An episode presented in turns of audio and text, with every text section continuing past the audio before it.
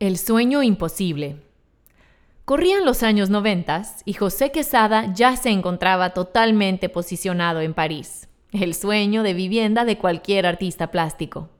Ya desde hace varios años, José habita un departamento situado en Trois Squares de la Avenue Dubois, en el barrio 16, donde establece también su taller y se dedica a pintar.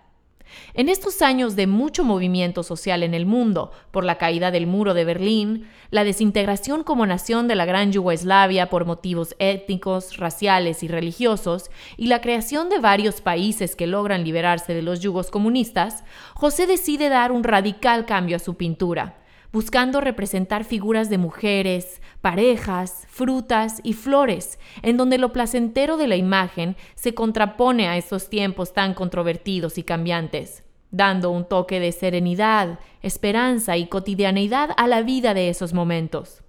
Así logra este concepto en donde se dibuja diferente la rígida y estereotipada mujer en el mundo de la moda, donde los kilos de más se vuelven una especie de pecado,